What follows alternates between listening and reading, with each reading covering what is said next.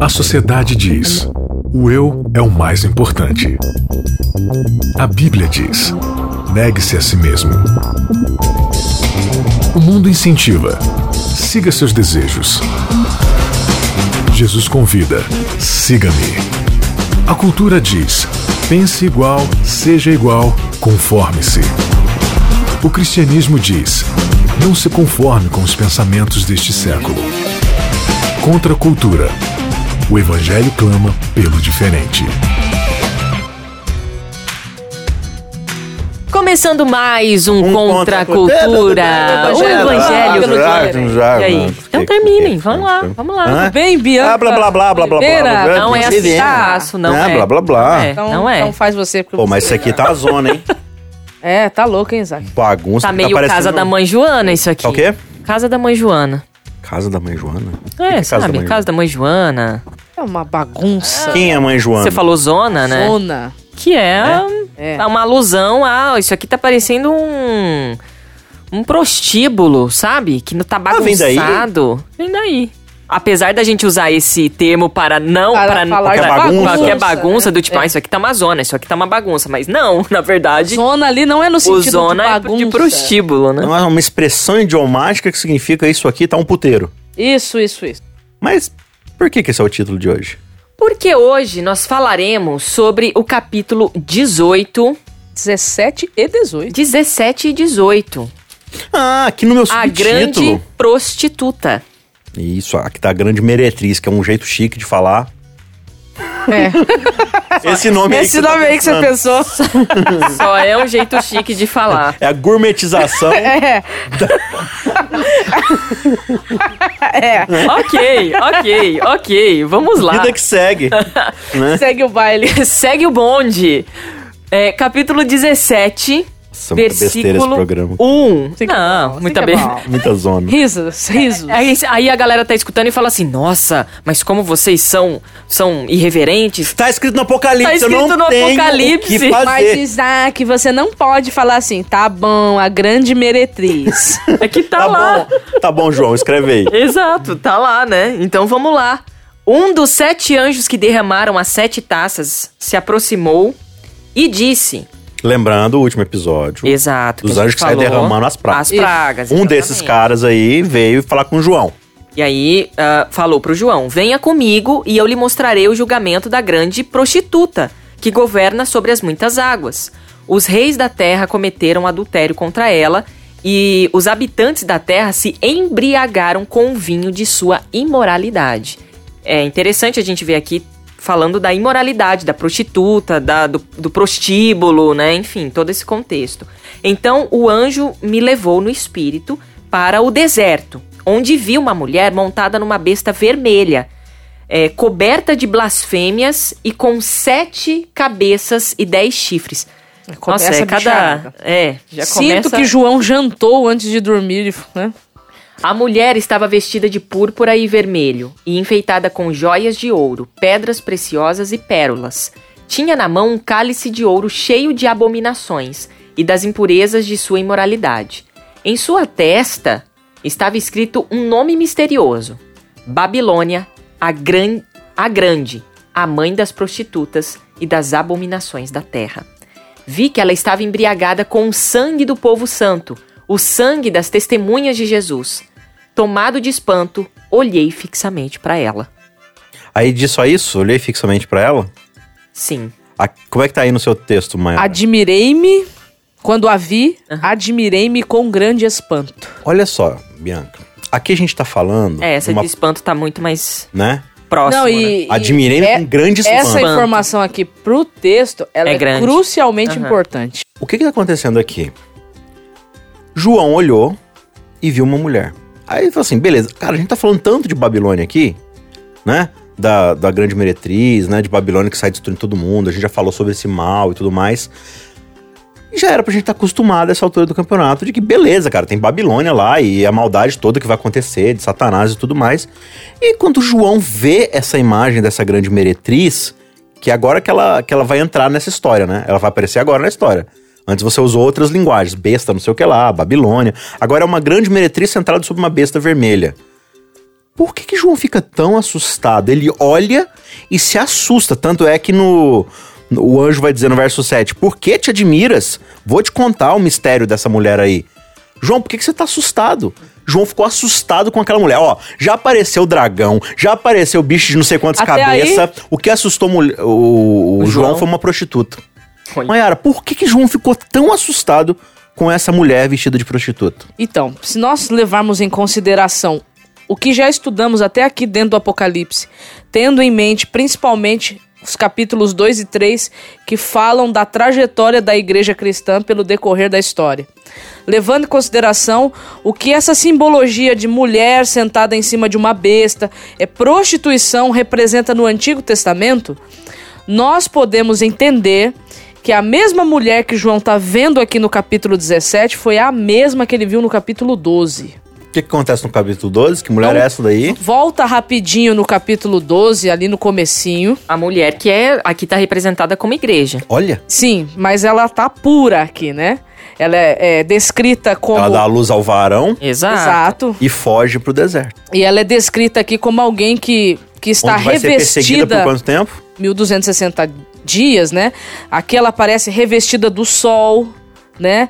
Estando firmada, tendo como base a palavra de Deus. Aham. Ou seja, por que, que João tá admirado? Porque aquela mesma mulher agora tá desse jeito.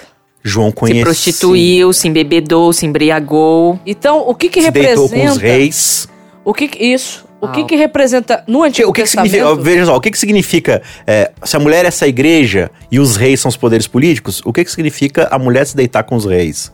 Uma união Você entende essa prostituição de poderes, que você entendeu? tá ali, né? Continua. E, por exemplo, o Antigo Testamento, mulher sentada numa besta representa apostasia. Então ele tá vendo que a, a grande apostasia que tomou conta do, do- da igreja de Deus, do povo de Deus, como o povo de Deus se prostituiu. Mulher no Antigo Testamento representa o povo de Deus, só que prostituta também. Quando você vai para Oséias, naquele, naquela Episódio. história dele que ele casa com uma prostituta, por que, que Deus pediu aquilo? Porque ele queria mostrar o que é que o povo de Israel estava fazendo com ele. Então aqui a história está se repetindo. E nada que é por acaso. Por exemplo, se você ver aqui no verso 4, diz assim, ó. Achava-se a mulher vestida de púrpura, que é um roxo, né? Aham. Púrpura, escarlata, que é vermelho, adornada de ouro e de pedras preciosas e pérolas. Se você vai lá em Levíticos e Êxodo e começa a estudar as vestes sacerdotais, você vai ver que era roxo, vermelho, com desenhos de ouro e pedras preciosas. Era o papel sacerdotal do povo que mediava a presença de Deus para as outras nações. que louco. Agora, esse sumo sacerdote é uma prostituta. Né? Então, esses traços, essas cores, esses detalhes não são por acaso. O que a gente percebe o tempo todo que a Mayara está chamando nossa atenção aqui na história do Antigo Testamento é que Israel é o povo de Deus, mas ele sempre está flertando com a prostituição, no sentido espiritual. Ele sempre está buscando as ações, as preferências e as vantagens que o mundo tem para dar. Então não é de se surpreender que na história o que, que você vai perceber? A gente já falou sobre isso nos últimos episódios. O cristianismo começa perseguido, a mulher é perseguida, vai pro deserto, e a gente vê no começo da igreja primitiva se reunindo em catacumbas, sendo jogada nos, nas covas é dos aquele leões. período do, do né? capítulo 12 descrito ali. Mas quanto mais os 1260 dias vão passando, mais essa igreja vai se tornando o quê? Babilônia. Até o ponto onde ela passa a ser a perseguidora do Daquele, verdadeiro remanescente. daquele que remanesce fiel a Deus, né? né? E aqui você tem é, na sua fronte essa chave escrito um nome: Babilônia, grande mãe das meretrizes da abominação da terra. Até porque na testa do Jeová e do remanescente também tem um nome, Santidade ao Senhor. né? Então você vê que tudo aqui é uma paródia, uma contrafação, é, é uma deturpação daquilo que é verdadeiro, né? E João tá chamando, é, é, aliás, o anjo tá chamando a atenção de João e João a nossa para dizer isso, olha, tomem cuidado, porque a enganação vai ser muito forte, a paródia vai ser muito forte. Aí, né? pra resolver essa, esse espanto que João está, essa grande admiração, agora o anjo vai, vai remeter a ele tempos passados. Sim. Porque agora ele vai começar a mostrar desde quando, na realidade, o povo de Deus está se apostatando, né? Olha o que, que o verso 8 diz aí. A besta que você viu esteve viva, mas agora não está mais. E, no entanto, em breve subirá do abismo e irá para a destruição. Era, não é mais e vai voltar a Vai ser. voltar a ser. Os Pra ser habitantes, destruída, os né? habitantes da Terra, cujos nomes não foram escritos no livro da vida, desde a criação do mundo, ficarão admirados com o reaparecimento da besta que havia morrido. Aqui é preciso pensar com sabedoria. A mesma É. expressão do número da besta, lembra? Exatamente. Então, atenção. Rapidinho, antes de você ir pra essa explicação aí. Lembrando que essa expressão era, não é e vai voltar a ser, é uma paródia de uma expressão lá do capítulo 4 que a gente já leu sobre Jesus. Aquele que E é. era, que é e que sempre será. Então você vê que em tudo eles estão tentando parodiar, estão tentando contrafazer a ideia aqui do que, que é a verdadeira adoração. Tudo, tudo no fim das contas é quem é o Deus verdadeiro. E você tem essa contrafação o tempo todo, né? Aqui é preciso pensar com sabedoria. As sete cabeças da besta representam os sete montes onde a mulher governa. E também representam sete reis. Cinco deles já caíram. O sexto está governando e o sétimo ainda não veio. Mas é, seu reinado será breve. Só um detalhe aqui, e aí a gente vou pedir pra Mayara explicar esse texto aqui pra gente. Mas essa expressão, ah, aquele que tem sabedoria, né? Quem tem sabedoria, a gente já viu lá, né? Aham. Na expressão do 666, aqui também, na hora de calcular isso daqui. E o que, que a gente faz? Quando a gente vai é, tentar entender o que, que é o 666, a gente tem todas as explicações do mundo, né? Cálculos. A gente busca código de barra, faz conta matemática, soma, diminui, multiplica, pega nome dos outros e sai calculando e sai fazendo transliteração. Aqui nesse negócio dos sete reis, né? A mesma Oitavo coisa. rei, não, é, mas é tal coisa, não, mas não sei o que lá, blá blá blá. Só que a gente esquece que quando se trata de sabedoria, tem um texto lá em Tiago que é muito claro em dizer assim: aquele que carece de sabedoria, Essa. peça a Deus. Deus lhe dará liberalmente. Essa sabedoria que você precisa para calcular é o Espírito de Deus. Não a sua própria inteligência, não a sua habilidade matemática, sua habilidade eh, de detetive. E muitas vezes a gente não pede a Deus sabedoria para estudar isso aqui que, que tá escrito aqui. Então, aquele que tem sabedoria, aquele que tem a iluminação divina, vai atrás. Se você não tem, peça a Deus. Né? Maiara, então, qual que é essa ideia aqui desses. eh, Ele tá falando aqui pra gente, então, que essas cabeças são montes, só que na verdade esses montes são reis. Sim. Do que, que ele tá falando aqui? Então, ele tá mostrando aqui que no decorrer da história, rei aqui representa, pode representar impérios, né? Os grandes poderes Os que grandes se levantam. poderes que se levantam. Ele está mostrando aqui que na história se levantariam sete poderes. Podemos dizer assim, sete impérios que perseguiriam ou perseguiram, né? Perseguiram Porque e a perseguiriam. besta, é- ela é poder, mas ele é um poder que tá contra o remanescente. certo? Exatamente, exatamente. Então- Então, dela, que já está contra o remanescente, sairiam outros que também estariam contra o remanescente, que perseguiriam esse remanescente ao longo de toda a história. Então ela tá contando aqui pra gente sete, Sete. certo? E ela tá falando que o sétimo, que, como é que é aqui? Que, o, u- que o último, no caso, né? O reinado seria breve. Que ele ainda não.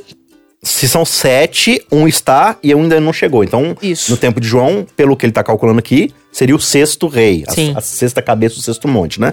Então, se ele tá no sexto, tem cinco antes. Veja, antes de Roma, o que, que você tinha? Você tinha a Grécia. Uhum. Antes da Grécia, você tinha o quê? Egito. Não, antes da Grécia, você tinha a Pérsia. A Pérsia. Antes da Pérsia, Babilônia. Babilônia. Antes da Babilônia, a Síria. Antes da Síria, o Egito. Cinco. Todos esses foram grandes impérios, Tipo, começando eu, do eu- Egito. eu pulei todos os impérios. É, você já foi direto pro Egito. Mas é que é que a gente foi de, de, de trás é pra normal, frente, né? aham. Mas é, Egito, depois do Egito você tem a Síria, depois da Síria você tem Babilônia, depois de Babilônia você tem. Aí lembra da estátua de Aham, Daniel lá? aham. Medos e Persas, Grécia e finalmente Roma, né? Que seria, no caso, então, o, A fase- o sexto poder. Sim. Que seria, digamos, a primeira fase de Roma. Que é o período onde João está. Um período onde João está, Roma está perseguindo o cristianismo. Agora, minha gente, no versículo 11, que é essa aqui, ó. A besta que esteve viva, mas agora não está mais, é o oitavo rei. Isso aqui deu o que falar quando Deu, o minha Papa... Eu já ouvi tanta coisa a respeito disso. Nossa, eu lembro que, Que o na João época Paulo foi II ia um- ressuscitar. uma balbúrdia. E que o Bento XVI era A o galera último, pira. Enfim. Mas por quê? Porque não atende aqui o, a- o pedido. Aqui é preciso pensar com sabedoria. Mas o que, que o final do verso 11 está dizendo? O, ver- o final diz o seguinte: é como os outros sete e também caminha pra destruição. Se todos os outros são impérios, por, Por que, que, esse que aqui o vai ser último outra vai ser um coisa? homem? Né? Um ser humano? né? Não faz sentido. Então veja, a gente já percebeu aqui esses cinco antes de Roma. Então, o anjo está falando que o sexto agora é o de João. Qual que é o povo que tá, qual que é o império que está perseguindo João? É Roma. Uhum. Só que Roma não é religiosa, Roma é Roma e o cristianismo é o cristianismo. Sim. Então vai vir um sétimo que vai durar um pouco. Ele, ele tá para chegar. O que que vem depois da Roma que começa a perseguir? Aí é o grande lance da, da meretriz. Porque você tem então bestas, ou seja, imagina aqui animais. Animais selvagens que ficam atacando o povo de Deus, a igreja. Aí a igreja, que essa mulher vai lá e finalmente domina esse animal selvagem, domestica e senta em cima dele passa a perseguir o próprio remanescente. Então é isso que ele tá falando aqui. O que, que vai acontecer? No sétimo rei, a mulher vai se sentar, prostituta vai se sentar, a igreja vai se assentar sobre esse poder político e vai ser uma parceria entre os dois para continuar perseguindo o povo de Deus. Então você tem Roma imperial, que é o período de João, mas João tá- o anjo está falando assim: depois disso, o que, que vai acontecer? A igreja vai se juntar com, com os reinos deste mundo para perseguir o cristianismo. E aí o, é o oitavo, o- porque- existe uma interpretação também, né? Porque Sim. a ideia que a gente tem na cabeça é que são duas mulheres. E aí tem a mulher Isso. pura e aí a mulher do mal, a prostituta. Ah, daí a mulher, a mulher do mal vai e começa a atacar essa igreja pura. E A mulher do tal. bem, né? É a briga de- a briga de exato, mulher puxando exato, cabelo, né? exatamente. Essa mulher do mal, a meretriz, a prostituta, vai e ataca a mulher pura e tal. Aí a, a, a, ideia, né, da- das, das pessoas que estão na igreja, adventista, batista, sei lá qual é a sua religião, é: olha, tá vendo? Tá- Tem gente querendo matar a minha igreja, a verdade, não sei o quê. Tarará. Não, não. É, é- é o vírus que a gente falou. Onde você for, o vírus tá, tá junto. A célula aqui, sua, tá indo junto com você. Entendeu? Então a gente não tá fora. É, A gente se coloca fora desse contexto. É como se isso É. não tivesse nada a ver com a gente, entendeu? Não, não, não. Isso aí é coisa lá É só eu estar no endereço certo que o mal não lá- vem atrás de mim. Aquilo lá é só coisa da igreja lá de Entenda Roma. Isso aqui, não é uma, isso aqui não é uma guerra de placa de igreja. Uhum. Igreja contra igreja. Isso aqui é um, é um mal sistêmico. Né? Que, que afeta tudo. Né? Então perceba que é, Babilônia, grande meretriz, é, é como o Isaac está dizendo, não é necessariamente um local físico, né? Somente, mas é um um espírito, é, um, é o que vocês falaram, é um vírus. Agora vamos correr aqui que o nosso tempo tá curto e a gente Então ainda vamos tem lá. o capítulo 18. Vamos, só, só então explicar isso aqui, ó. E a besta que era e não é, também é ele, o oitavo rei, e procede do sete, e caminha para a destruição. Então, ele tá falando que, ó, o oitavo rei não é um oitavo reino. Ele é, na o verdade, o reino. sete. É. Então, a besta que, que João viu aqui não tem oito cabeças, tem sete. Então, a oitava, na verdade, é a sétima, que fica por um pouco, depois ela toma uma ferida mortal, lembra? Só que essa ferida mortal vai ser o quê? Curada. Vai ser Vai curada. entrar em processo de cura. né? Então ele volta. Só lembrando que Jesus também, né? Recebeu essa ferida mortal, morreu de verdade Voltou. e voltou à vida. Então até nisso se manifesta essa contrafação, né? Tem a ver aqui com o capítulo 16 de, de Apocalipse, onde fala da cura, que- da ferida que foi curada Sim, é, é exatamente isso. Então a ideia aqui é que o oitavo rei não é uma outra coisa. É o sétimo que sofreu um abalo muito forte, Mas desapareceu. Aí você lembra da Revolução Francesa, Iluminismo, a religião é, é praticamente destruída.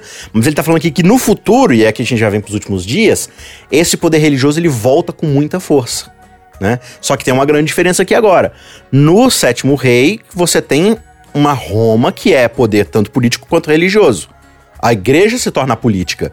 Aqui não. Aqui você tem o quê? A mulher, que é, é, o sistema religioso, precisa da besta, que é o poder político. do poder político. Não é mais uma coisa Mas só. eles são não se tornam o mais, é, de uma coisa só. Só que o que a gente viu lá na Praga? Que depois o poder político vai. Vai, deixar tirar- a mulher na vai- mão. Vai tirar o entendeu? seu apoio. Vamos pro capítulo 18? Tem mais coisas em Tem. aqui, Ah, tem. mas não dá Mas tempo. eu acho que- gente. É, tem até explicação aqui lá no versículo 18, e a mulher que você É, viu João- representa João- a grande cidade que governa sobre Então, em outras palavras, não terra. precisa ficar fazendo conta. Sim. Porque João já disse quem é. Bom, capítulo 18, dá pra gente fazer um resumão você- ou a gente segue aqui com a leitura? Não dá pra fazer um resumão, porque ele vai fazer um- uma comparação. A gente tem que lembrar que a Babilônia. Aqui não é a Babilônia física, A cidade. cidade, porque Babilônia aquela, não existe mais, tá, gente? aquela É, cidade já já, foi, caiu tá por lá terra faz muito tempo. atrás. né? É, ela não tem nem resquício. Tanto que se você for lá na, se você for lá, em Israel, lá na região lá e pedir pros, pros os guias turísticos te levarem lá, eles não te levam, porque só tem chacal lá, só tem lobo do deserto. Eles nem vão lá, porque Tá desolada. Assim disse a profecia, né? Isaías 44. Exatamente. É louco. Bom, depois disso, vi outro anjo descer do céu com, uma, com grande autoridade. A terra se. É interessante as palavras que também que se repetem, né, ao longo da narrativa de João, né? Autoridade, Poder, poder, glória. glória. Isso aqui não é um anjo qualquer. Depois disso, vi outro anjo descer do céu com grande autoridade. A terra se iluminou com seu esplendor. Ele deu um forte grito. Caiu a Babilônia. A grande cidade caiu. Tornou-se habitação de demônios, esconderijo de todos os o, o espírito imundo, covil de toda ave impura e de todo animal impuro e detestável. Porque todas as nações caíram por causa do vinho da fúria de sua imoralidade. Os reis da terra cometeram adultério com ela. Por ela, tanto desejar, por ela desejar tanto luxo extravagante, os comerciantes da terra enriqueceram. É, assim, tem vários símbolos aqui, de várias coisas, mas vale destacar uma coisa que eu me atentei esses dias. Ele fala aqui, né? É, esconderijo de todo gênero de ave imunda e detestável. Se você vai lá pra Mateus 24, quando Jesus está falando dos últimos dias, ele diz assim: é, e nos últimos dias virão muitos falsos profetas, né? E ele termina o verso dizendo assim: porque onde está o cadáver, ali se ajuntam os abutres. Ele tá falando isso do falso, falsos profetas. Falsos profetas. Ou seja, aí a gente olha hoje, né? É, você tem ali o cadáver das pessoas perecendo no pecado.